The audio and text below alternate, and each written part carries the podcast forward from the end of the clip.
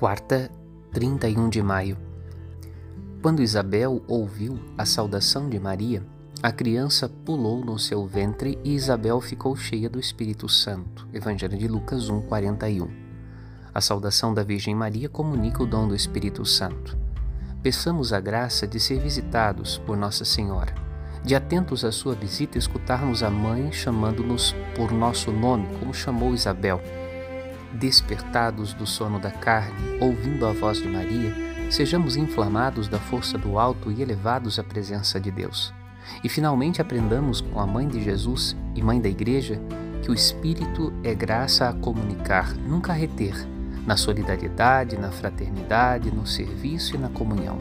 Onde habita o Espírito, aí está a unidade e a fé. Meditemos. Padre Rodolfo.